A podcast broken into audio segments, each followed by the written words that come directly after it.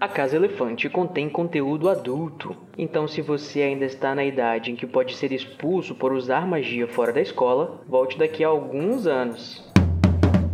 Olá, sejam bem-vindos à Casa Elefante. Puxe uma cadeira, pede um café e vem discutir a obra de J.K. Rowling capítulo a capítulo com a gente. Hoje chega na beira da calçada, estende a sua mão da varinha e embarca com a gente no terceiro capítulo de Harry Potter e o Prisioneiro de Azkaban, o Noitebus Andante.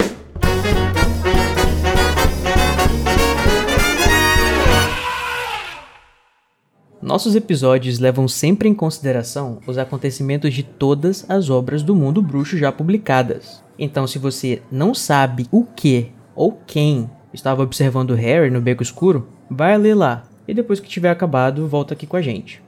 Eu sou o Junior Code e eu vou dirigir esse busão hoje aqui do meu jeito, então aperta os cintos nas suas camas e se preparem. Eu tô aqui com o Luiz Felipe, Provavelmente o condenado de pior fama já preso na fortaleza de Azkaban. Olha, preso justamente, amigo. E estou também aqui com ela, Nayara Sevisilk, que é um perigo para qualquer pessoa que aborreça, seja bruxo ou trouxa. Ela é muito perigosa. Vem cá, Nayara, tudo bom? Mexe comigo que eu sou muito perigosa. Uh, tá espumando na calçada. A Nayara é igual uma tesoura sem ponta. E hoje a gente tem um passageiro especial, o Neville Longbottom. Digo, o Renato Delgado, nosso colega maravilhoso do site Animagos, a casa do nosso podcast. Chega aí, Renato, seja bem-vindo. Ah, obrigado, gente. Espero que espero que eu goste desse passeio com vocês.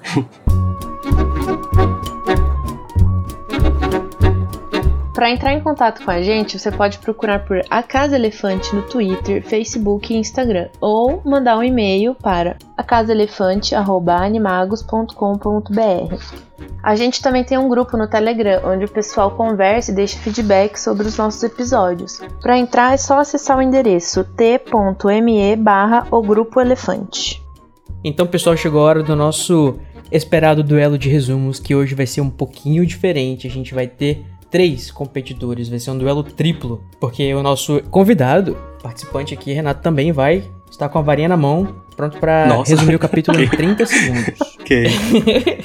Quem venceu o duelo vai ter a chance de escolher uma frase ou uma reflexão para começar o capítulo. Então vamos jogar um dado para decidir quem é que tem direito de escolher quem vai fazer o resumo primeiro. Vou jogar um dado aqui para o Renato Deu 3. Vou jogar um dado agora aqui para o Luiz. Deu 1. Um. Nem imaginava que E agora eu vou jogar um dado para Nayara.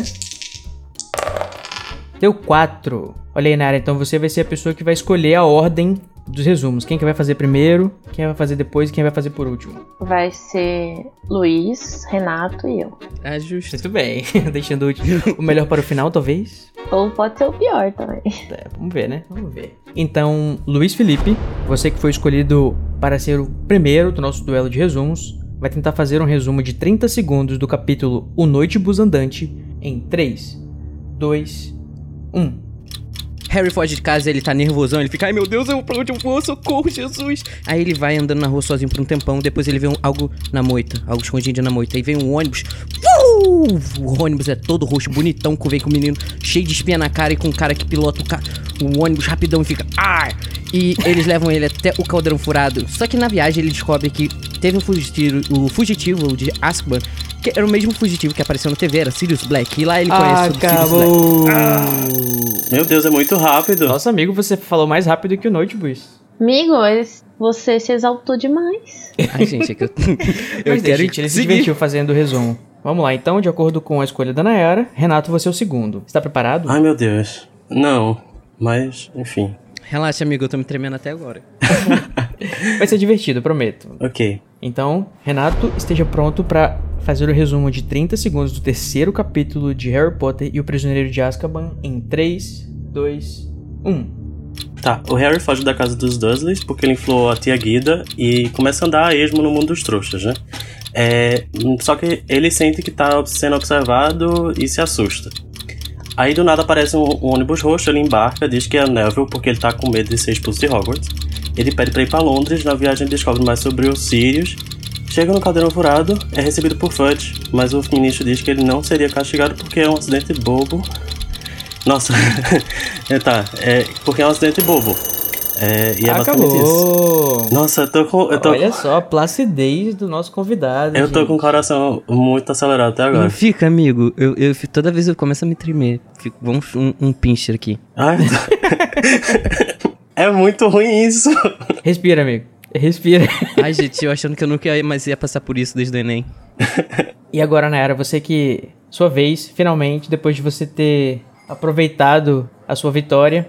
Vamos ver se essa. Quem ri por último ri melhor.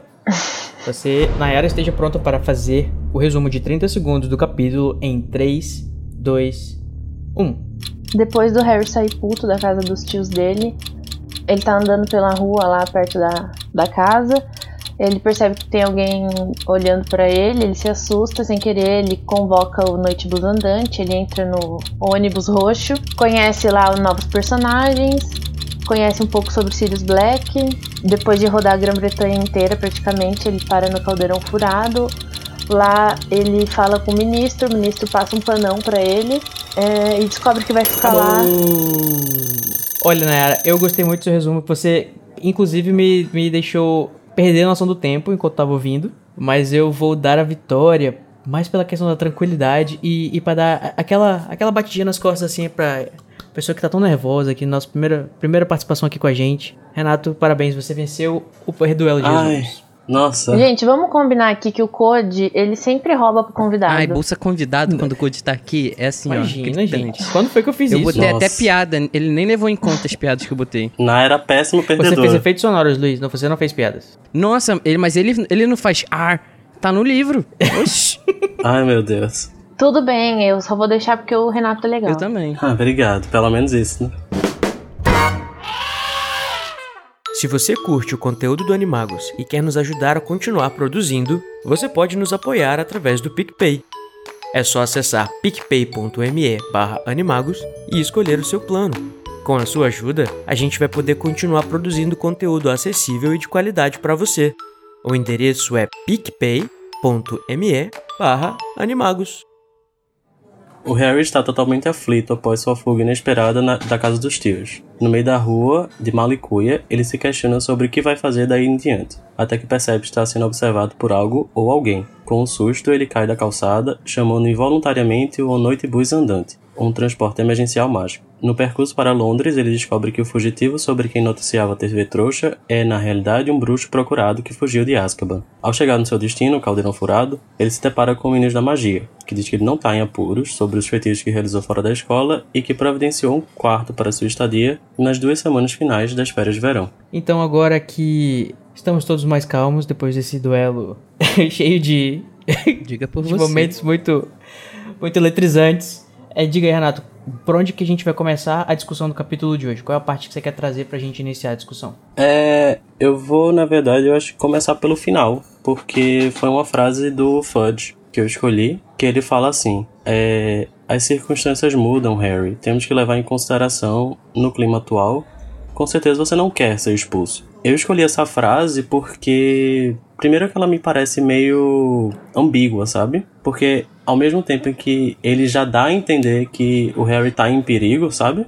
Pro Harry é uma coisa completamente diferente, tipo, né? eu não, eu não, tô, não tô perguntando isso porque eu quero ser expulso, sabe? É, então, eu vejo essa frase com uma certa ambiguidade, assim. O lado do, do, do Fudge é porque ele sente que o Harry tá em perigo por causa do Sirius foragido, e o Harry entende como eu não quero ser expulso da escola, por nenhum motivo. Então, eu, eu achei essa frase bem interessante e ela me marcou, assim, no, no capítulo. É, eu fico imaginando que assim, o Harry ele pergunta mais essa questão de, de meu, e qual que vai ser o meu castigo, né? Meio que porque ele já tá esperando que ele vai ser castigado. Ele passou as últimas horas até esse momento pensando em mil possibilidades de como é que ele ia ser excluído do mundo bruxo, como que ele poderia até ser preso e tal. E ele, tipo, toma de... é, o susto de ter chegado lá no Caldeirão Furado e encontrado inesperadamente com esse cara que já tava esperando ele, que é o ministro da magia do, do, do país. Uhum. Então acho que ele já tava pensando só em, em, em punição, né? Então é por isso que ele tava tão ávido assim pra, pra imaginar o que, que ia acontecer com ele.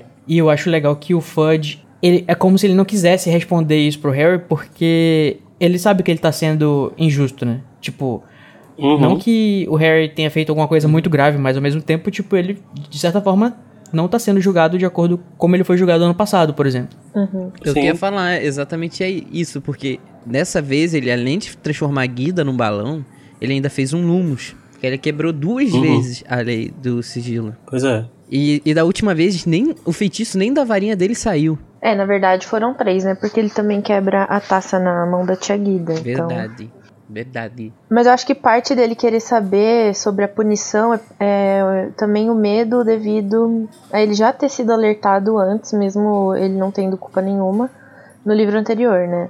Isso. E eles já deram um recado, falando, ó, da próxima vez você vai ser expulso. E, É. tipo, ele tá super ansioso sobre essa questão, né? Tipo, e aí, se eu for expulso, eu tô totalmente fudido, porque eu vou fazer o que com os Dursleys agora? Que nem os Dursley me querem. Nem eu quero eles. E, né, eu não tenho pra onde ir. Não, o legal é que ele sai todo perdido e, tipo, ele tá assim, agora eu sou um criminoso super procurado. O que, que eu vou fazer? Eu tenho que me esconder, ninguém pode saber pra onde eu estou indo, eu tenho que sumir. É, ele tava, ele, ele tava se colocando no mesmo patamar do Sirius Black, né? Que ele tinha acabado de descobrir mais a fundo o que, que ele tinha feito, entre aspas, né? O que, que ele supostamente É. teria feito. É uma mente juvenil ingênua de uma, uma criança de 13 anos. Sim. Não, imagina a cabeça dele. Ele, ele na cabeça dele, ele saiu de um herói que, mundial, que tipo, o cara que fez Voldemort sumir, pra virar um Não criminoso vez, mas super três vezes, né? procurado. É, exatamente. E virou um criminoso super procurado que não pode contar com a ajuda de ninguém. Só por causa de um feitiço que, assim, é, é uma questão mais emocional de, de, e descontrole, que adolescente se descontrola emocionalmente muito fácil. Eu fico imaginando, tipo, o Harry andando na rua, se tremendo, tipo, olhando pra tudo quanto é lado, e, tipo, vendo se tem alguém olhando pra ele, procurando ele, ele. Eu tenho que me esconder, socorro, socorro, socorro. É, sem, mas na verdade, se o Harry não fosse o Harry, pouco ia importar, né? Tipo, se fosse um adolescente fazendo magia e sumisse. Eu acho Pois que é. Iam até procurar tal, mas se não achasse não ia, não ia ser tão alarmante. Mas como é o Harry e ele é quem ele é, e na situação né, atual tudo também. fica pior. É, é, assim, uma, um detalhe. O Ministério da Magia, ele, ele é bem exagerado, né, em relação à magia fora da escola. Tanto que no, no, no segundo, eles dizem que na próxima vez ele seria expulso. Então, assim, será que de fato algum aluno é expulso por causa disso, sabe? É... É verdade. Sei lá, me parece meio nenhuma- desproporcional. nenhum registro, né, de A gente nunca teve um colega do Harry que, ou de qualquer ano que tenha, a gente sabe que a pessoa foi expulsa porque ela fez magia fora da escola.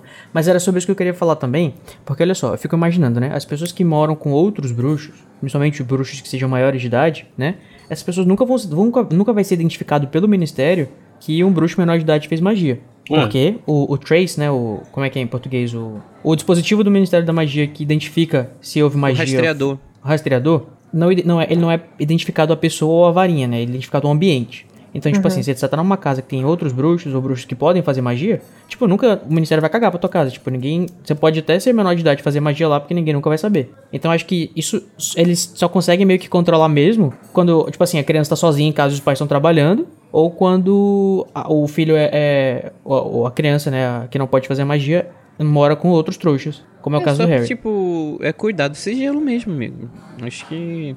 A, a, a noia deles é só se preocupar, tipo, não vamos deixar um trouxa ver que a gente existe, né? Uhum. É, porque, por Fora isso, exemplo, a família Weasley, eu imagino que não aconteça nada, porque os gêmeos fazem magia, a gente sabe que fazem, porque eles criam as coisas e tudo mais, eles devem usar feitiços pra criar essas coisas, poções, e nada acontece com eles. Mas eu também acho que é porque eles estão dentro da, de uma família inteira bruxa e num vilarejo bruxo, né? Uhum. Aí eu acho que é um pouco diferente. Mas é, sobre essa questão a gente pode depois discutir mais sobre como funciona a questão do direito de fazer magia e as armas, né, do, do- do- dos bruxos e tal. Mas pensa assim, tipo assim, o Luiz disse, né, que é porque eles têm medo de que os trouxas vejam, mas eu também não acho que é só isso. Tem a questão do, do sigilo, mas eu acho que também é a questão de que você tá trabalhando com uma criança incapaz de fazer magia direito ainda, né, que você tem é, alguma coisa pode dar errado e se você ainda não tem controle total da sua magia e tal, eu imagino que isso já foi usado em algum momento como justificativa de por que que menor de idade não pode fazer magia. Só que aí a gente vê um monte de adultos também que já são formados ou que são maiores de idade bruxos que também não tem muita competência mágica, né? Então, meio que meio que corrobora ainda mais pra minha teoria de que não existe justiça nenhuma no mundo bruxo. As leis são totalmente arbitrárias e e a graça de ser uma coisa meio medieval é isso. É que são vários pesos, várias medidas. Uhum.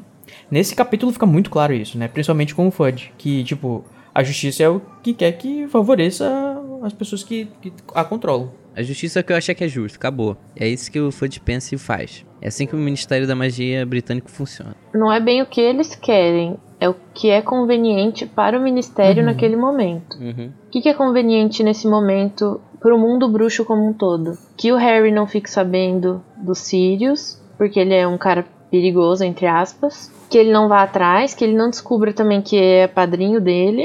Tudo isso. Então, quanto mais perto da- da- dessas pessoas de poder, melhor.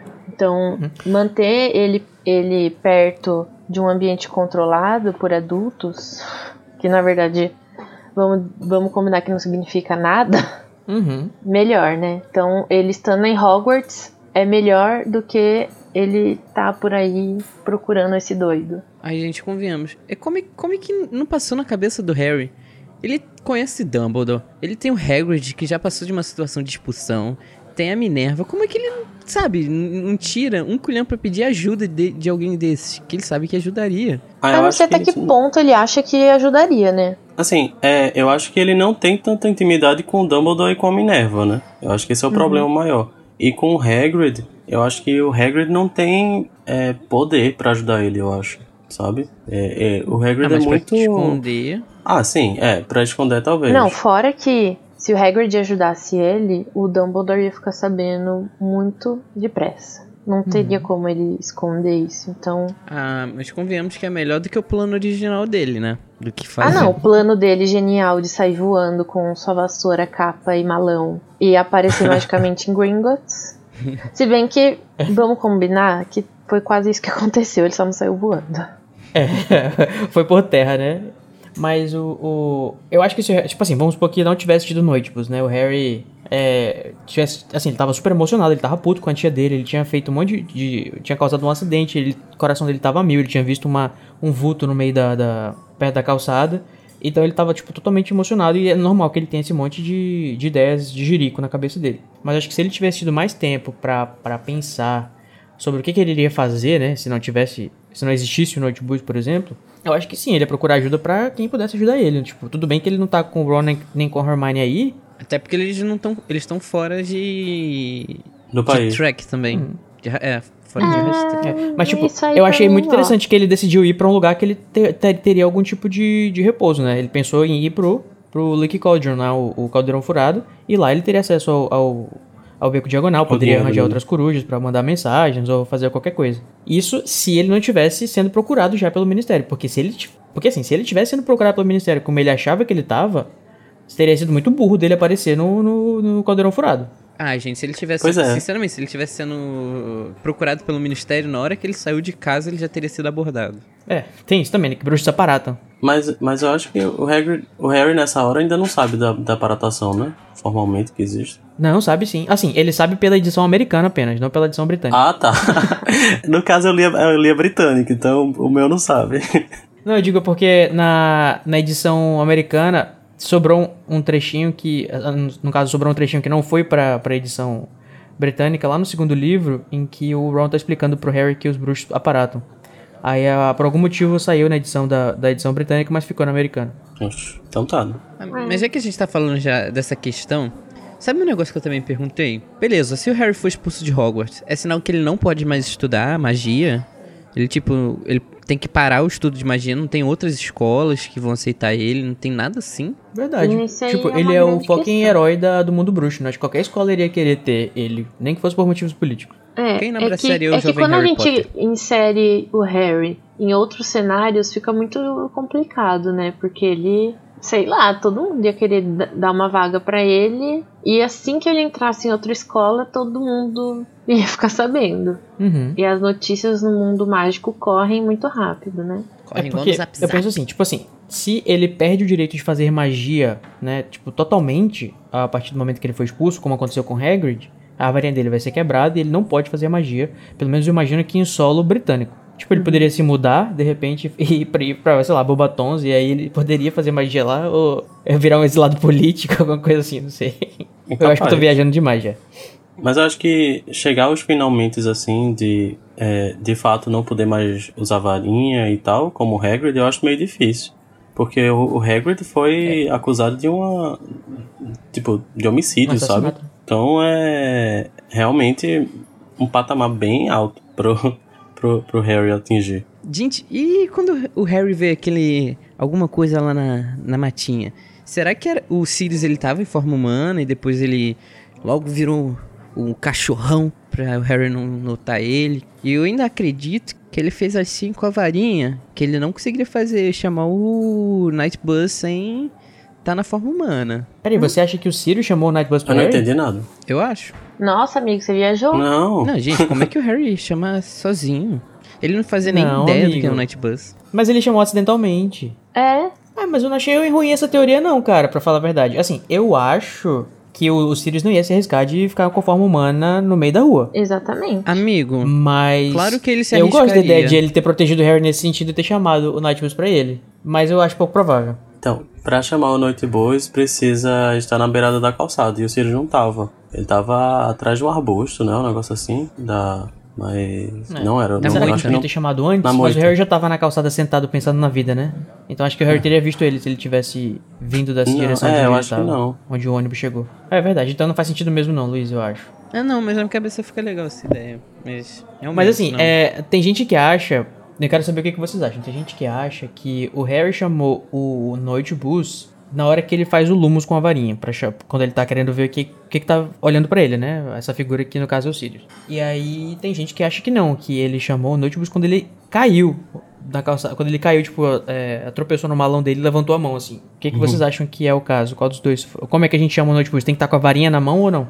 Acho que deve ter, que tá com a varinha na Tem mão. que estar com a varinha na mão. Então, se eu fizer um feitiço na calçada, eu vou inevitavelmente chamar o Notebus. Porque eu vou ter que estender a varinha. Eu acho que não. Eu acho que tem que estender a mão da varinha. Não necessariamente com a varinha na mão. Mas sabe o que, que eu acho? Que, o que ajudou para pro Harry chamar? Porque eu acredito que para você chamar, você tem que estar na calçada, levantar a mão da, da varinha. Não, não sei se precisa estar com a varinha ou não. E você precisa ter uma vontade de ir pra algum lugar. E o Harry tava com essa vontade de sair dali pra algum lugar, né? Então eu acho que isso é, ajudou ao Night Bus ir até ele. Faz sentido, porque senão seria muito fácil de você chamar várias vezes acidentalmente o, o, o, Night Bus, né? Imagina, tipo, é, você ah, só estende a mão assim pra fazer, falar com alguém, oi, fulano, aí puf, aparece o ônibus na tua frente. É, qualquer Ou então tu tá na parada de ônibus pra pegar um ônibus normal, aí tu levanta tua mão assim pra o ônibus parar e o notebook atravessa ele na tua frente. Imagina a É, quantidade ia de criança fazendo trote. Nossa, isso é um inferno. Então, eu acho que o Noite Bus, ele é um objeto senciente. Então, quando o bruxo ele precisa que ele apareça, ele aparece, junto com as condições, né, que ele precisa fazer para summonar o, o ônibus. Ele tem vida. Sobre isso especificamente, é, eu tava. Não sobre isso, né? Mas eu lembrei agora que eu vi uma teoria do Super Calling Brothers, que eu concordo que é. que geralmente são bem viajadas. Ele tava falando sobre o Noite Bui ser apenas um objeto, ou seja, não tem uma frota assim de Noite Buis andantes, sabe? Que seria só um objeto e que isso seria estranho, assim. Por, que- por que isso acontece, sabe? Não faria mais sentido você ter mais de um e conseguir é, abarcar bem um, cada partezinha, sabe? Cada área de, é, do país e tal, sei lá. Mas enfim, eles falaram sobre isso. E, uma, e eles, eles chegaram à conclusão, entre aspas, que poderia ser um animal transformado em, em um, um ônibus. Nossa, tipo um E cavalo. o animal seria o Zou. O... Ah, por isso que ele teleporta. Usou o do Animais Fantásticos, você fala. O, aquele bicho chinês lá que teleporta. É, do, do segundo filme dos, Animais Fantásticos. Porque eles, ele tem, eles dois têm características bem parecidas, assim, de é, se le- teletransportar, entre aspas, andar bem rápido, conseguir carregar gente. E uma das coisas interessantes é que o Noite Bus não funciona debaixo d'água, né? Uhum. E o Zou é um gato, né? Não gosta de água. Então, isso seria o, uma coisa interessante Olha só. sobre essa teoria, que eu achei bem, bem engraçada. Eu não sei se eu, se eu só acredito, não sei se vai virar meu headcanon, Uhum. mas eu acho que, que falta muito a gente entender sobre o Noite Bus, né? Eu acho que é, um transporte que não, parece não fazer tanto sentido assim, a existência dele e tal. E não sei, eu acho que se, se tivesse essa profundidade, a gente acabaria se afeiçoando mais. Olha só. E o, Ah, e o. Lalau bem que diz que o, o ônibus pode ir pra qualquer lugar do mundo, né? Desde que não seja debaixo d'água. Isso. É, mas outra coisa que ia ajudar a gente a ver essa, o fundo dessa teoria é saber sobre transfiguração, porque a gente sabe que consegue transformar animais em objetos, mas a gente Uhum. não sabe por quanto tempo aquilo fica transformado, né? Uhum. Sim. Se é pra sempre. Mas assim, o que a gente sabe mais é sobre transformação de, de animais que não são mágicos, né? Então, é, o animal pequeno mágico. É, e pequenos. E- Então, um animal mágico, raro, é, de outro país. Não sei, eu acho que tudo isso meio que de- a- acabaria deixando a transfiguração bem especial. Então, sei lá, eu acho que deu um- uma camada a mais, assim, de, de interesse, no meu caso, para o para noite E sem falar que a gente tá falando de um objeto, né? Um item mágico que é extremamente poderoso pelo que ele consegue fazer. Ele consegue distorcer o mundo todo em volta dele. É uma coisa de louco. Inclusive, pra falar um pouquinho mais sobre o Noitibus, a Larissa Andreoli, daqui da nossa equipe, mandou um áudio pra participar desse capítulo também com a gente. Vamos ouvir? Oi, pessoal. Aqui é a Larissa Andrioli e eu vim contar para vocês algumas curiosidades sobre o Noitebus Andante. O nome original dele é Nightbus e a escolha desse nome se deu por dois motivos. Primeiro, porque Night, que é cavaleiro em inglês, é uma palavra homófona, ou seja, tem o mesmo som, é pronunciado da mesma forma que night, que é noite. E isso faz com que o nome seja parecido com o nome dos ônibus noturnos, que são muito comuns lá no Reino Unido. Em segundo lugar, o uso do termo em inglês para cavaleiro tem a ver com a função que o ônibus desempenha, que é de resgatar bruxos que estão perdidos ou que por algum motivo não conseguem se locomover de outro jeito. O noitebus é um meio de transporte do povão, né? Ele acaba sendo utilizado por pessoas que não podem aparatar ou também por aquelas pessoas que sabem aparatar, mas ainda são meio inseguras com isso. Se você evita vassoura porque tem medo de altura, ou se você fica meio enjoado com chave de portal, o ônibus também acaba sendo uma opção boa, né? Para convocar ele, você tem que imitar um gesto que acho que todo mundo aqui conhece, que é de parar na beirada da calçada e esticar o braço.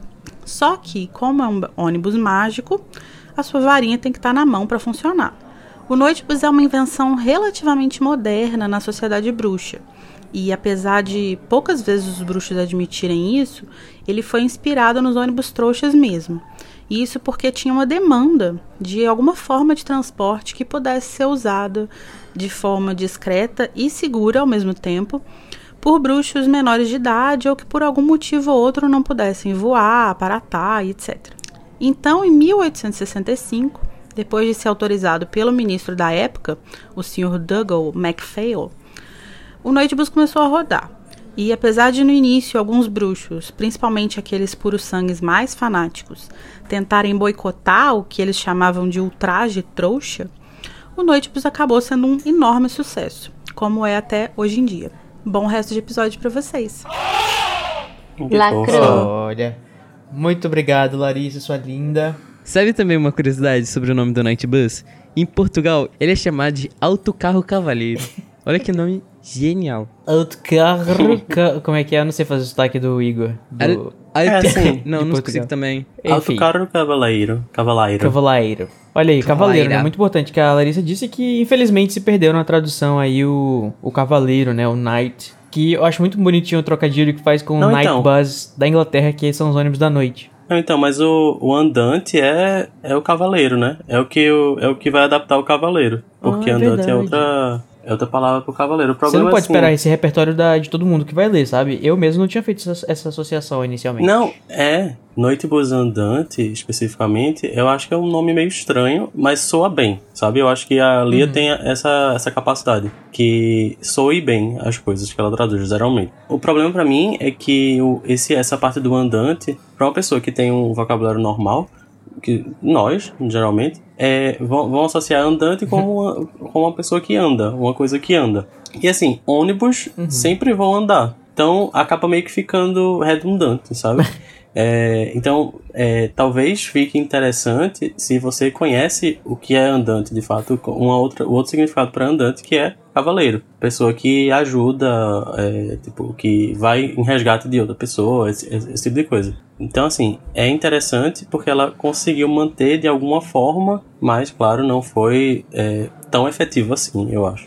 Eu- gosto da tradução, eu acho, eu acho um nome que pega, sabe? Eu acho legal também o Noite Andante, mas eu, como você falou, é, é- não dá pra gente associ- associar de primeira, mas fica como se fosse um trocadilhozinho é, meio que mais sutil, sabe? Eu acho, que, eu acho que é uma boa tradução, eu não sei se eu mudaria se eu fosse traduzir, não. Eu acho que é uma piscadinha, assim, pra, pra quem entende, entendeu o que é que é andante, sabe? Mas só isso.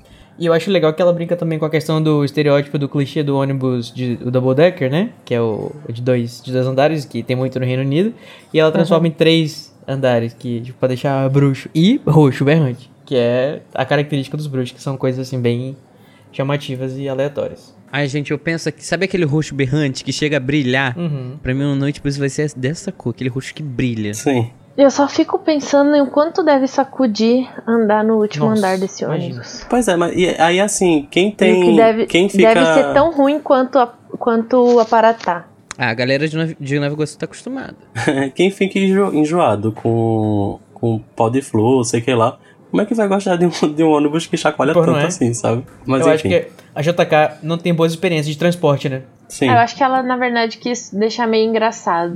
Não, porque, tipo, todos, o, o Harry se sente super desconfortável em todos os tipos de transporte bruxo, a não ser voar. A única coisa que ele gosta é voar, que supostamente é uma das mais perigosas, né? Eu fico, sabe, eu fico comparando uma, uma experiência que eu tive, gente, no Noite Bus, que foi uma coisa que eu achava que eu ia morrer, que foi quando eu precisei andar de mototáxi. Nossa, assim, eu me espremendo entre os ônibus com o mototáxi.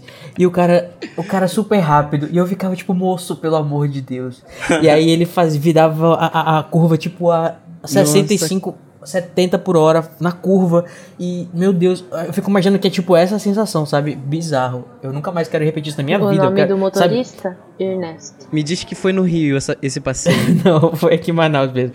Mas, assim, eu posso fazer bungee jump, eu posso fazer, sabe, paraquedas, mas nunca mais na minha vida eu ando de mototáxi. Um beijo aí pro Cleiton. Eu tô com meu mototáxi, tá me devendo 10 reais. Me leva pra tudo quanto é lugar. Tamo junto aí, brother. Tem uma, um ônibus aqui, aqui no Nordeste, eu não sei, não sei se em toda a parte do Nordeste, pelo menos aqui em Recife tem, que é uma palavra que ficou bem conhecida por causa do filme, Bacurau, né? Mas assim, Aham. Bacurau, ele é um ônibus que só sai à noite, é tipo, é o, é o último ônibus da linha, sabe? Então, talvez se a Lia soubesse disso, ela acabasse fazendo, acabasse fazendo um, um trocadilho com Bacurau, porque eu acho que é uma Olha coisa bem aí. próxima, né? Um Bacurau. Uhum. Aqui a gente tem ó, o Corujão. É o último ônibus da noite. o Madrugueiro. Madrugueira legal. Tem uma questão que eu queria levantar, que é sobre essa questão da noite, né? E, tipo, teoricamente ele só funciona à noite, não sei o que lá. Mas eu vi em algum lugar que ele funciona de dia também, só que de dia ele funciona de outra forma, sem as camas e tal. Com assentos mesmo. Onde foi que eu vi isso? Vocês sabem de alguma coisa do tipo? Eu sei que o Harry tem um encontro com a Cho, não tem? No, no Noite Bus de tarde? Não, no finado Pottermore, no texto sobre o Nightbus, Ah. tem falando que ele tem assentos durante o dia e camas durante a noite. Então de fato existe isso. Mas não é tipo assento, tipo, bom ônibus mesmo. É como se fosse um, um restaurante. Aí no final, assim, é, qual, qual, qual foi a ideia do, do trocadilho, então? Do Night com.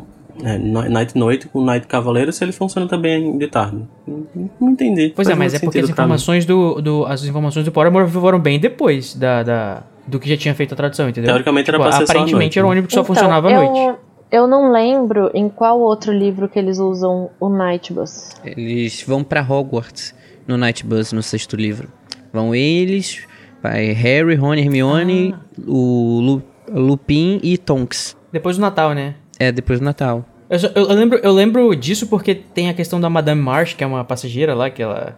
é, acho que ela vomita, ou ela tá muito mal, e enfim, ela tá doente, ela já tem que andar nesse ônibus que faz altas peripécias e a bichinha tá doente, coitada. Mas é e ela essa está madame- sempre no Nightbus. É, é isso que eu tô pensando. Ela também teve agora, né? No, no terceiro livro. É muito Uhum. louco isso. Aham. Ah, já que a gente já tá falando já dos personagens icônicos do Night Bus, vamos falar sobre o Ernie e o Lalau, gente.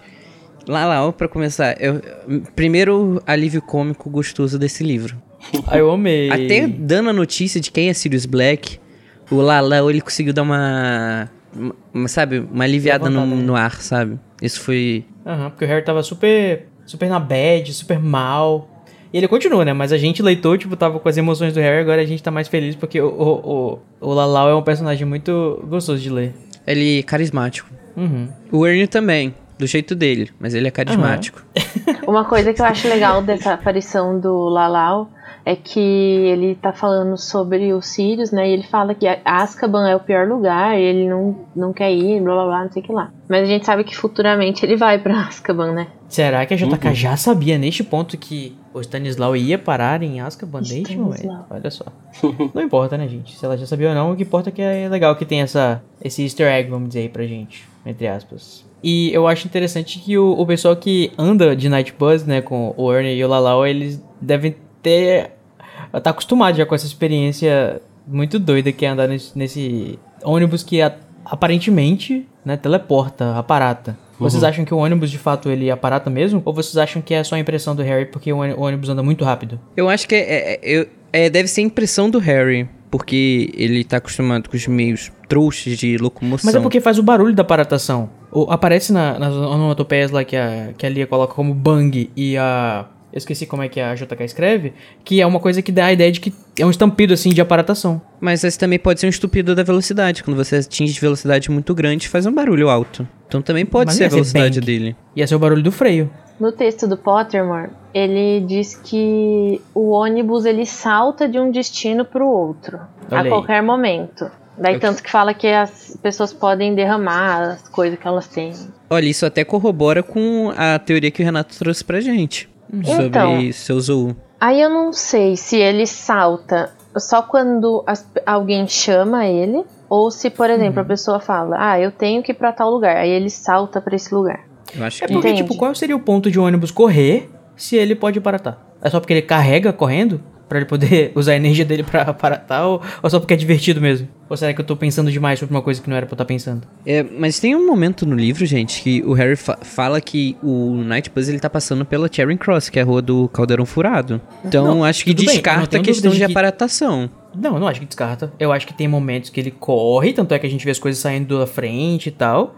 E acho que tem momentos que, que ele vai fazer um percurso que ele precisa aparatar. Que eu acho que ele não consegue ser tão rápido a ponto de ele atravessar o país. Não sei, eu acho que quando faz o barulho, de fato, ele saltou no sentido de aparatou. Eu acho que ele pos- pode fazer algo como ser muito rápido, tipo velocidade da luz. É velocidade do som, no caso. Tipo a Millennium Falcon. Aquele, tipo, aquele salto que parece que É. ele tá aparatando, só que ele só, tipo, ativou puf, rapidão Porque a assim, de acordo com as localizações que são citadas durante esse capítulo, eu fui lá no Google Maps, coloquei tudo pra ver mais ou menos quanto que ia dar, mapeei os Mentira que lugares você lá. fez isso. Caraca, Nayara, parabéns. A quarentena tá te dando muito tempo livre. Parabéns.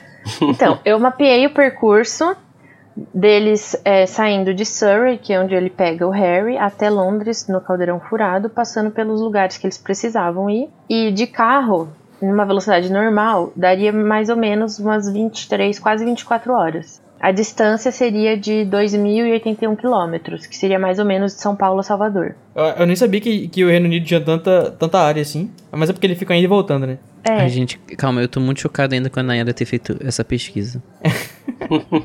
Nossa, Mas é arrasou, que eu achei. precisava o máximo. saber, porque eu fiquei intrigada pe- pensando nisso. Tipo, em qual momento que ele tá fazendo o percurso. Porque, por exemplo, se entrou a. Como que é o nome dela? Madame Marsh? Madame March? É. A senhorinha lá entra no ônibus e fala: Eu preciso ir pra tal lugar.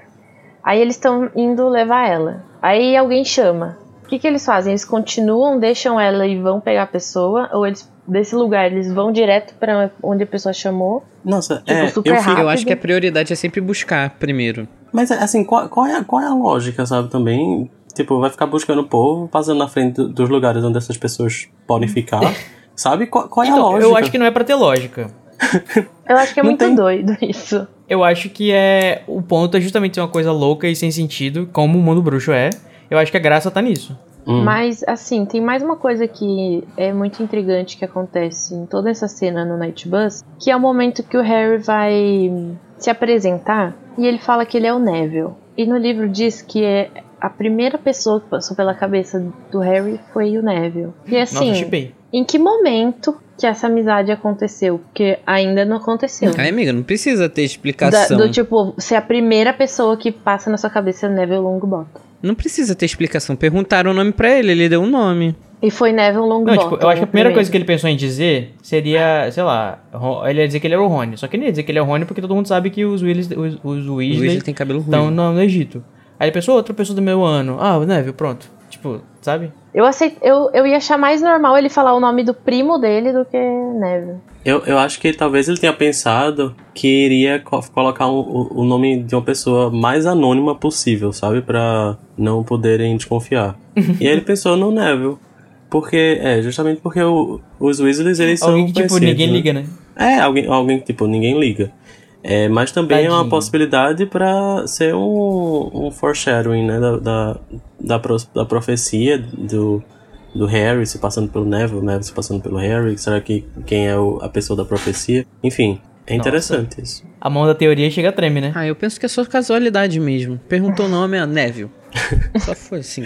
Eu ainda continuo chipando, eu acho que o Harry sempre teve uma paixão escondida pelo Neville e essa aqui é a confirmação. Sim. Ah, claro. Tô brincando. Só pensa nele. Estava aqui o tempo todo, só a gente não viu. O- falando de Neville e outros, outros meninos do ano do Harry, tipo, tudo bem que eu acho legal que o Harry tava se sentindo abobado com esse ônibus enorme num momento totalmente inesperado no meio da rua, mas não é um pouco estranho pra vocês que o Harry nunca tenha ouvido falar sobre esse ônibus? Tipo, não, não é uma coisa que talvez ele deveria ter ouvido nos dois anos dele de Hogwarts, em algum momento que seja? Ou será que ele só nunca ouviu ou, nunca esquece- ou- ou não lembra nessa hora? Gente, quem vai ficar falando, ó, vamos fugir, tem Night Boys pra isso?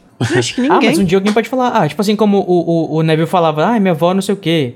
Ele podia falar, um dia, ah, minha avó andou de do ônibus não sei o quê, sabe? Uma coisa assim. Que nem. Ela vomitou. É. Não, eu, eu acho que é uma questão de, de conveniência mesmo, de você apresentar o transporte porque você teve a ideia nesse momento. Porque é, é, acontece a mesma coisa com o Pod Flow, ninguém fala sobre Pod Flow no primeiro livro. É, acontece a mesma coisa com Chave do Portal, ninguém fala sobre Chave do Portal até o quarto, sabe? Uhum. É, e também porque a JK pensou de repente na hora que ela fosse fazer o livro e não tinha como ter publicado isso retroativamente, né? Pode ser. Normal. Exatamente. Tipo, super perdoável. Eu só acho que teria menção. É, é, é pra mim é o problema assim do, do Noite Bus e de outros transportes, que eles são convenientes, é o que dá pra ter na hora, sabe? É quase como se fosse um Deus Ex Machina na hora, né? O que o Harry justamente ele precisava nesse momento é o que salva Uhum. ele, é o cavaleiro. Sim. É o, é o, é o Knight Ex Machina. É o Night in Shiny Bus.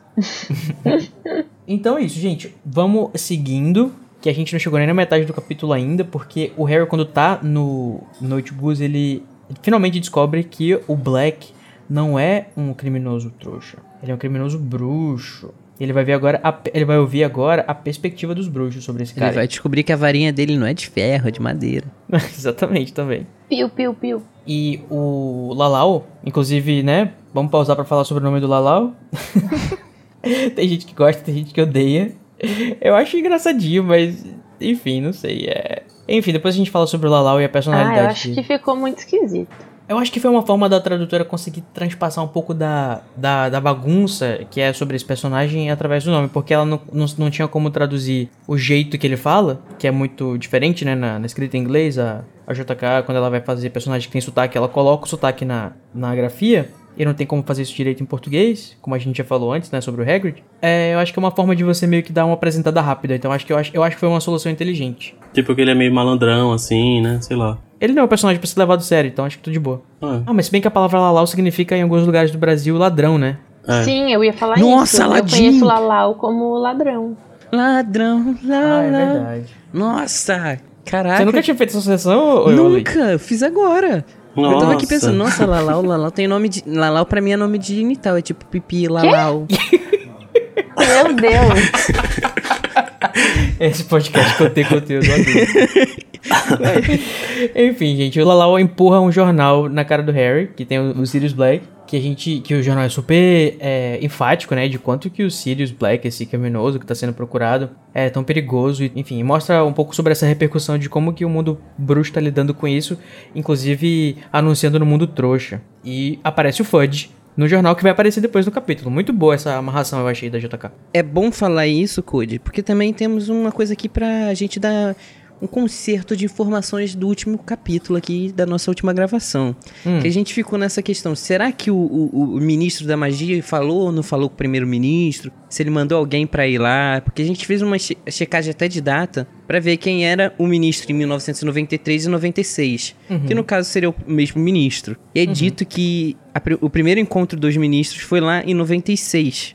Só que aí a gente descobre que não, porque aí tem informação de que foi o ministro da magia que falou com o ministro trouxa. Então fica aqui a, nossa correção de informações. Falando sobre o jornal, é, aparece uma imagem, né, do Sirius. E o Harry fica olhando essa imagem e acha estranhamente familiar. Aí eu fiquei me perguntando, será que ele acha familiar porque ele viu a notícia, né, do Sirius lá quando ele tava nos Dursley, na, na TV? Uhum. Ou é alguma lembrança que ele tem de quando ele era um bebê? Porque a gente sabe que o Sirius frequentava a casa dos Potter antes de Uhum. tudo isso acontecer e tal. Aham.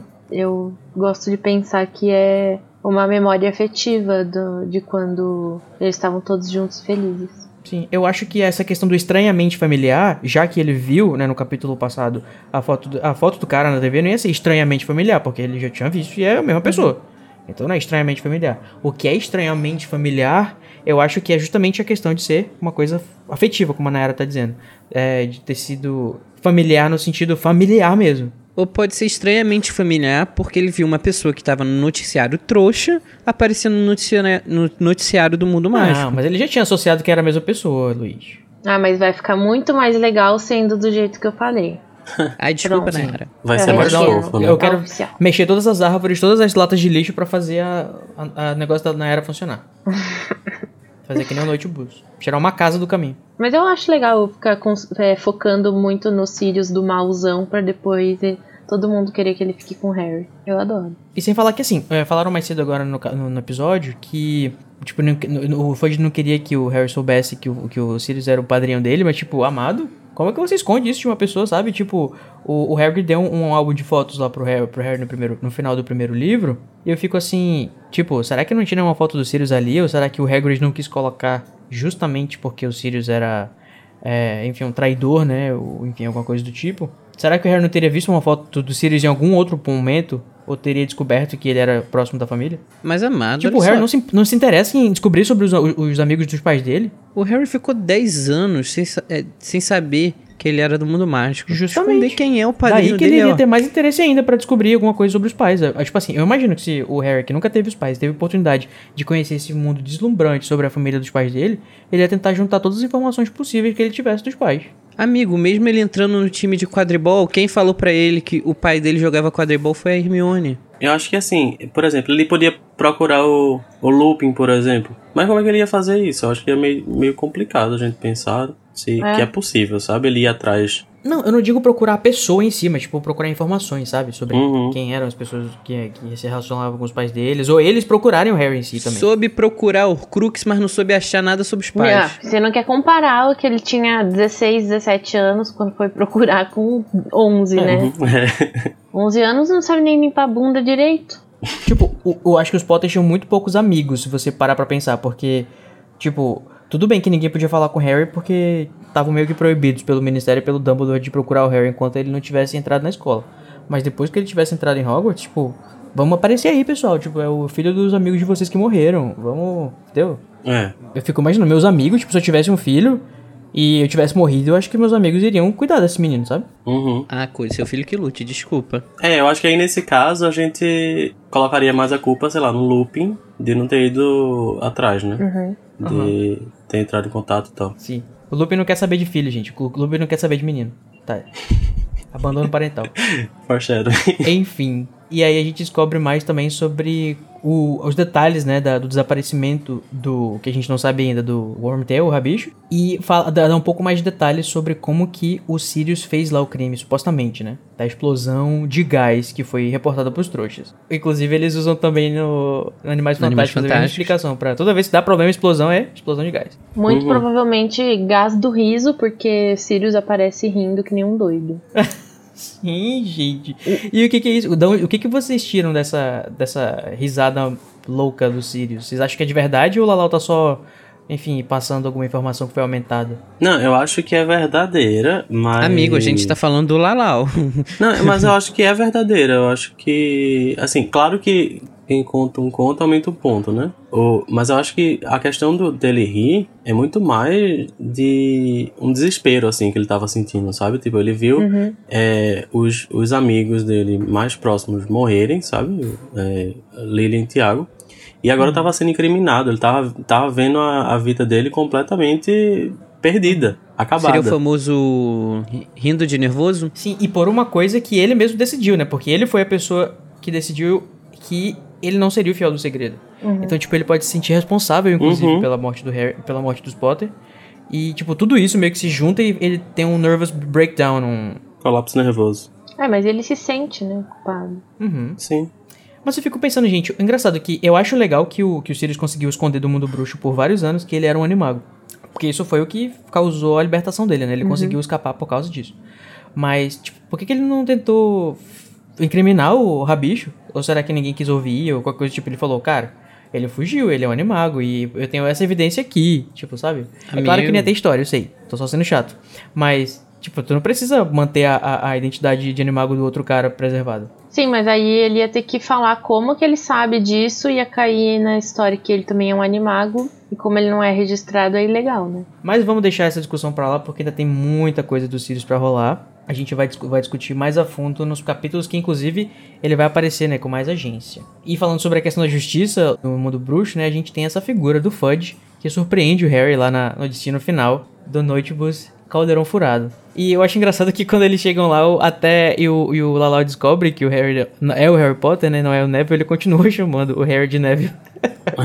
Ele é muito O doidinho. melhor não é isso, cara. O melhor é o Harry, que fugiu pra cacete. A primeira pessoa que ele encontra assim que desce do Night Bus é exatamente a pessoa que ele tá fugindo. Ah, Exatamente. E é o maior ranking, né? Que é o ministro da magia. Sim, ele já, o ministro já vai abraçando ele. E o melhor é que ele falando assim, mó empolgado, né? Pô, Harry, que legal que a gente tá se conhecendo aqui, você tá me vendo pela primeira vez e o Harry, ah, trouxão, mal sabe que eu tava lá quando prenderam o Hagrid. Pois é, e o Harry já tem uma imagem negativa do Fudge, né? Porque ele já Sim. viu lá na, na cabana do Hagrid que o Fudge é uma pessoa menos do que justa. Então Uhum. imagina, você tá fugindo da polícia, né? Entre aspas, e você encontra justamente um cara que você sabe que é corrupto. Ele devia estar tipo, puta que pariu, eu tô totalmente fudido aqui. É, mas no final das contas eu acho que ele acaba percebendo que ele tem algum privilégio, né, naquele momento, é, por ser quem ele é. E aí, no final das contas, isso poderia. Isso, claro, no final, no, no final do capítulo ele, ele acha muito bom, que ele tá é, livre dos Dursleys e, bem, mais próximo da cultura bruxa por mais umas duas semanas, mas ao mesmo tempo ele fica, pô, mas isso foi meio injusto, não foi? Sabe? Então tá ele fica meio que o Harry que. tem privilégios especiais por ser o Harry. Imagina, a, a taça de Hogwarts que, que lute, né? Que sempre o Harry consegue fazer o Gryffindor ganhar. Porque ele é Harry por Potter. talento, querido. Não, ó, ó, ó, ó. Há pessoas que discordam de você, amigo. Nayara vai me, acusar, vai me acusar de recalque, só porque eu sou da Sonserina. N- Mas vamos falar agora mais um pouquinho do, fi- do Fudge. Porque é a primeira vez que a gente tem, a, tipo, uma conversa franca com ele e o Harry e ver um pouquinho mais do Fudge. Porque até agora a gente só tinha visto Franca ele nada, lá. né? É, quase nada, mas é, é algo dif- é uma visão um pouco diferente da, da forma que ele chegou no Hagrid. Ele chegou já lá meio que bandando, já preparando pra levar o Hagrid preso. Aqui não. Aqui a gente já tem uma visão mais amigável do Fudge. Que, tipo, ele chega já abraçando o Harry, falando, vem, Tom, é, vamos levar ele, deixa eu conversar com o menino. Mais política, né? É, ele tá. Ele já aqui, ó, toma aqui seus livros. Pode ficar tranquilo que isso daí, ó, nós resolve, tá tudo aí certo aí.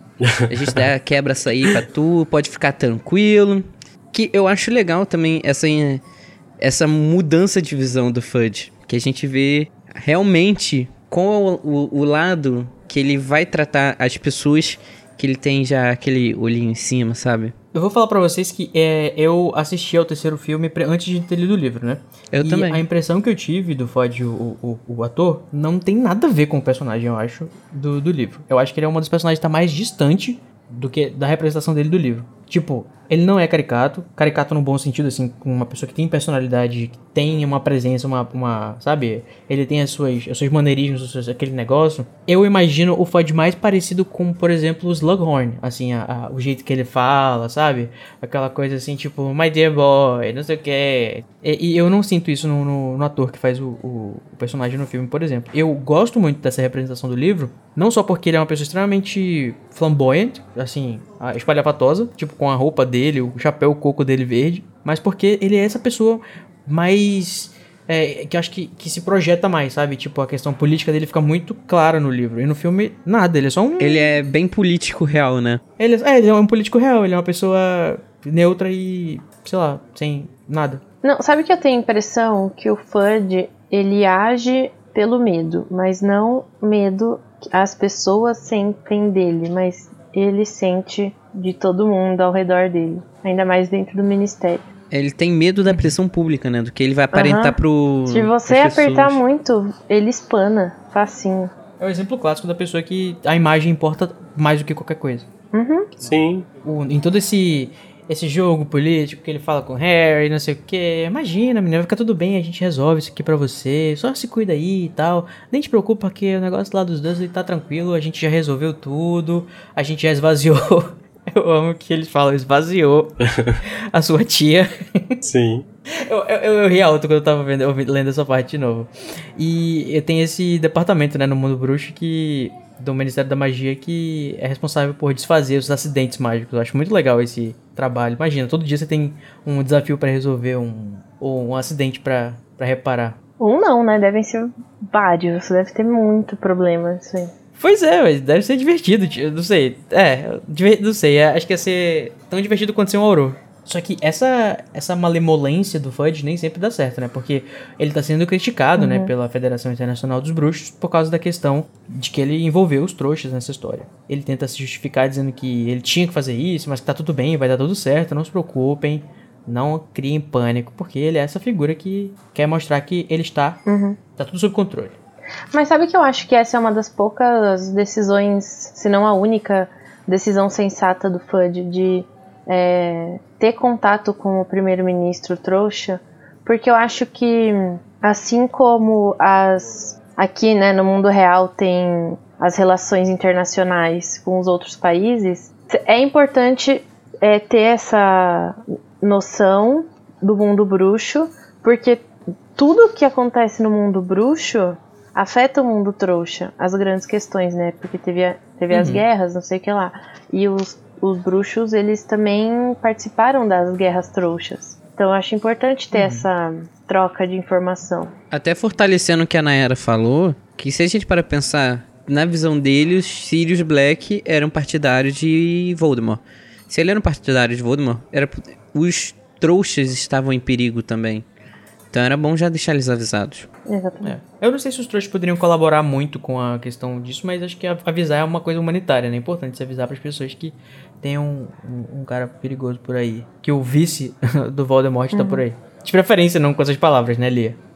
Então, minha gente, depois desta louca viagem, a gente vai para o momento Avada Kedavra. Você sabe, Renato, qual é o momento Avada Kedavra? Sei sim, porque eu sou um ouvinte assíduo. Assíduo ouvinte. então, o momento Avada Kedavra é aquele momento que a gente concentra toda a nossa raiva de alguma coisa que deu nesse capítulo, uma raiva muito forte pra produzir um feitiço da maldição da morte. Ou não, né? De preferência não, mas enfim, momento péssimo do capítulo. E o meu, o que me deixou com raiva várias vezes, nesse capítulo que na realidade é um amorzinho, eu acho, principalmente a questão do Lalau. O que me deixou com muito ódio nesse capítulo foi a maneira como a Lia traduziu a maior parte dele. Eu acho que ela tava ou sem saco, ou ela tava com muita pressa, porque ela, ela traduziu esse capítulo que nem o, o Ernie dirigiu o Notebooks, viu? É, primeiro, a gente começa com a palavra que eu tenho muito ranço da tradução dela, que é maciço, que ela traduz como o, o massive do inglês, né? Que significa grande. Eu pesquisei aqui e, a- e algumas fontes, não as mais oficiais, as mais confiáveis, disseram que maciço também pode ser uma coisa grande, mas não sei, não soa bem pra mim e não gosto, particularmente. Mas isso é mais. Me parece mais denso, né? Uma coisa mais densa. Exato, pra mim Pois também. é, mas isso é o contrário de oco pra mim. Uhum. Osso, é ouro maciço, entendeu? Tipo, não é Sim. grande. Enfim. O, o, ela fala. Tem um momento, gente, que ela fala alguma coisa lá no, no, no notebook, que ela fala um saco de água, que era uma garrafa de água, uma bottle. Por que, que ela Nossa, fez isso, amiga, gente? Essa pra mim é a pior. Mas o mais bizarro é que tem também no Notebus o momento que ela transforma um bruxo que tá no Notebus numa bruxa. Sendo que tem lá a palavra he, she e tudo mais. Ela misgender o, o, o bruxo do, do, do Notebus. É porque Que é que tava fazendo lá conserva de lesmas. Outro momento também que eu fiquei com muita raiva foi quando ela tava falando sobre o, o, o vice do Voldemort. Fiquei imaginando assim o, o, o Voldemort numa campanha política e o, e o Sirius de terno do lado dele, assim, sabe? o, segundo, o que em inglês é second in command e ela traduziu pra vice. Ai, vamos combinar que ali é né, saco cheio de traduzir esse livro, eu não quero mais. É essa imagem que eu tenho dela. Poxa, mas se ela tava de saco cheio já no terceiro capítulo, o que que nos espera? Amigo, aqui, não, é ela tá no frente, né? terceiro livro. Nossa, tadinha. Tadinhos de nós, os próximos capítulos, então. Eu não. Eu nunca. Nunca. Acho que eu nunca li nada que ela tenha traduzido a não ser Harry. Eu vou até procurar. Pra ver se ela tem um pouco mais de gosto, né? É. Tem um momento também, assim, que o, o- que tem, falando sobre o jornal, né? Que fala assim, é, Black está armado. Aí, entre parênteses, com uma espécie de varinha de metal que os bruxos usam para se matar uns aos outros. Eu fico assim, tipo, gente, mas era só dizer que ele tava com uma pistola, alguma coisa assim, porque, sabe, a, a, a- o, no jornal ele tá explicando pro, pro bruxo o que, que é uma gun, o que, que é uma arma de fogo. Que ele diz que é uma varinha de metal que se usa pra matar uns aos outros.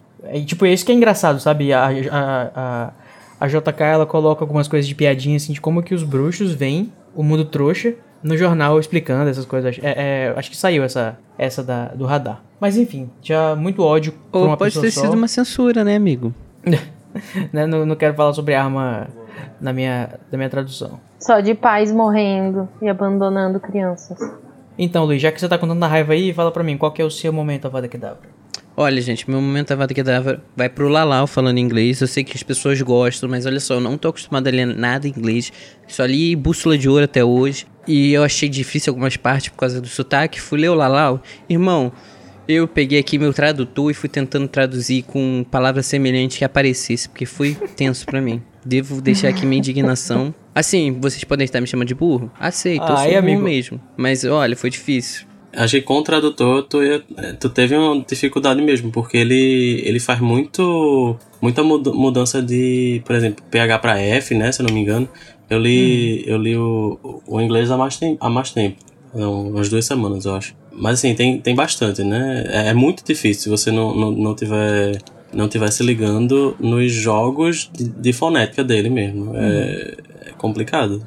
Aí colocar no, no tradutor acho que não vai, não vai dar muito certo. Então, mas eu tava jogando pra ver se apa- aparecia alguma palavra com fonética parecida, com, pra, tipo, pra consertar. Aí eu, foi assim que eu fui tentando, porque eu, realmente eu tive dificuldade. JK fazendo grafia de sotaques não é para iniciantes de inglês, aparentemente, né, gente? É, é- um- Mas assim, eu acho que ela, ela faz tão bem isso que. Eu acho que é legal que, como a personalidade da- do, do, do, do personagem entra no sotaque e dá uma diferença, assim, sabe? Tipo, o jeito que o Hagrid fala, o jeito que o Lalau fala, o Ernie também.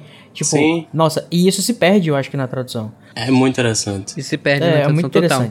A, a gente, ele te convida meio que a ler, você, você lê com uma voz diferente, sabe? Como se você estivesse dramatizando. É como se ela tivesse de fato escrevendo em outra, outra língua, sabe? É como se ela estivesse escrevendo em outra língua. E aí, por exemplo, tá lendo, é, você lê as duas primeiras falas dessa, desse personagem e aí você começa a, a entender como é que ele vai falar as outras palavras, sabe? Na, no, A seguir. R.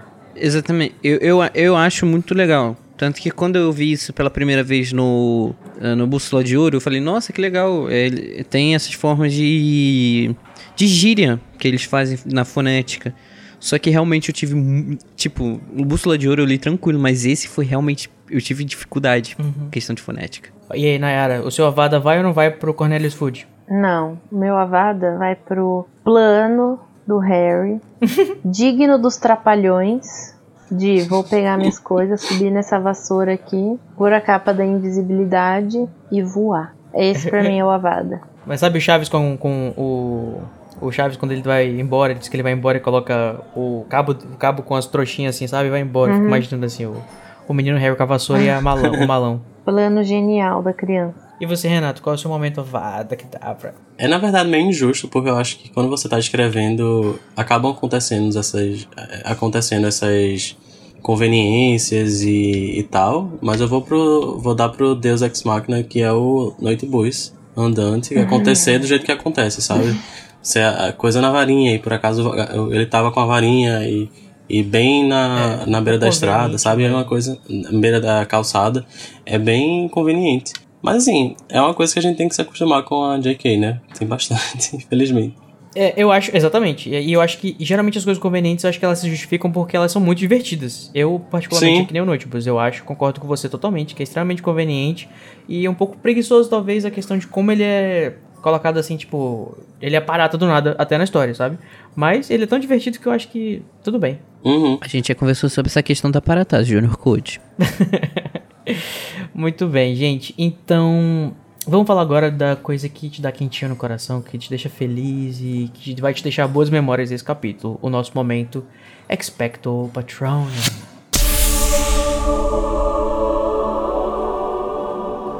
Então, Renato, você que falou por último agora começa pra gente. Junta aí as suas boas memórias e fala pra gente qual que é o seu patrão. Antes, Renato, toma aqui um pedacinho de chocolate pra te ajudar Ah, a melhorar o obrigado. Ah, nossa, Nossa. que querido. Adorei, obrigado. é... Bem, eu acho que o meu, o meu Spectre Patron vai pro, pro Harry conversando com o Fudge. Porque ele tá sempre provocando o Fudge no final, sabe? E eu achei isso bem ou- ousado da parte dele, de ficar tipo, ué, mas eu no ano passado vi. Eu não fiz tal coisa me ameaçaram. Por que, que esse ano tá, tá diferente? Sei que lá. Eu achei isso. Eu achei isso bem ousado, assim. E principalmente Esse ano que Eu eu, tenho- fiz alguma coisa. é, e que eu fiz alguma coisa de fato, né? É, e assim, eu acho é, curioso porque eu tenho um, um problema, assim, um medo de autoridade, sabe? Eu, eu, como pessoa. E aí isso vem uma pessoa é, como o Harry, que na, na época que eu li pela primeira vez, ele, sei lá, tinha. Eu tinha mais ou menos a idade dele, talvez um pouco mais, mais novo. E aí ler isso, isso me, me, me trouxe um caramba, que pessoa louca, sabe? Ousada. Falar assim com a maior autoridade do país. Que doidinho. Né? Ele ri na cara do perigo, ele aponta o dedo na cara do cara, do ministro da magia e fala: Você foi injusto, filha da puta. É, basicamente foi isso que ele fez. Aí, aí eu, eu acho que isso me trouxe um quentinho no coração. Oh. Vai, Nayara, qual que é o seu momento patrono? Olha, o meu momento vai pro final do capítulo, na parte que o Harry entra no quarto, né, no- que ele tá no caldeirão, e daí fala que tem uma cama bem confortável, é uma, um mobiliário bem bonito, e é tudo muito lindo naquele quarto, tem uma lareira, e daí ele vai dormir e todo feliz, daí eu fico pensando, finalmente essa criança vai ter um segundo de paz. Uhum. Esse é o meu a momento. coruja dele tá ali também, aí, né? A corujinha dele. Uhum. O pet que ele não valorizou e só percebeu que ela era importante quando, ele, quando ela não tava lá com ele. É sempre assim, Detalhes. gente. Só dá valor depois que vai. E aí diz a música da calcinha preta, né? Ai, meu pai. É, muito bem. É Que eu acho que o quarto, inclusive, foi o quarto que o Bud conseguiu o, o top, o quarto mais top que tinha, né? Lá na, na pousada pra ele. Pousada já.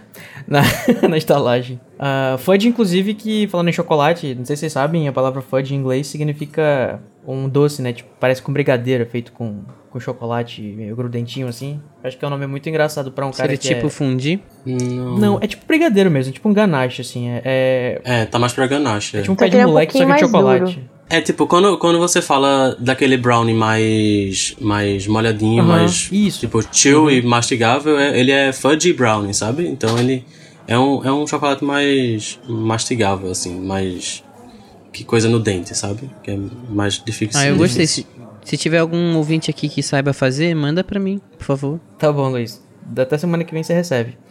É, e o meu momento patrono, nesse momento agora, é falar sobre o Lalau, né? Esse personagem querido que alegrou esse capítulo. Ele tem uma personalidade muito gostosa. Eu achei muito legal o jeito como é, foi escrito, como ele se surpreende quando o Harry fala o nome do Voldemort. E todas as interações que ele tem lá com o menino Neville Longbottom, né? Que na realidade é Harry Potter. Uhum. Enfim, e ele é o responsável por dizer aquela frase que a gente escutou várias vezes na série, que é que os trouxas não escutam direito, que eles nunca reparam em nada, que eles não. né, que eles são trouxa mesmo. Acho muito legal ele falar isso. E o seu, Luiz? Qual que é o seu momento Expecto Patronum? Eu devo dizer que foi a piada da arma, porque eu acho muito engraçado que pro mundo bruxo a questão de engenharia mecânica simplesmente foda-se, não existe, é magia. A arma não é uma ferramenta que tipo pode tirar uma vida, é só uma varinhazinha de ferro que mata. Uhum. Acho que é preguiça do é preguiça do editor do jornal de falar, né, e assim, explicar o que que é, ah, é tipo uma varinha, mas de metal.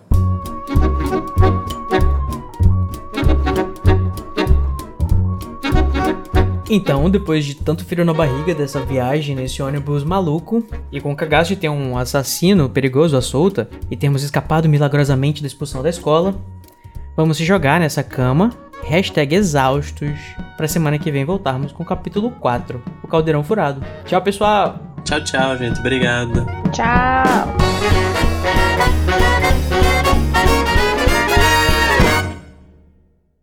Vamos lá, é, escolha. Vamos, eu vou pedir para o Renato, que é o nosso convidado, escolher um número de 1 a 6. É, seis. Aliás, não faz sentido isso, né? Peraí, sempre vai ser maior o número. É, amigo, tá Peraí. louca. Não. Cada um tem que jogar um dado e a gente tem que ver. o- É, de fácil, de fácil. Ai, ai. Nossa, ai, desculpa, é iniciando. É, o processo novo é esse que dá.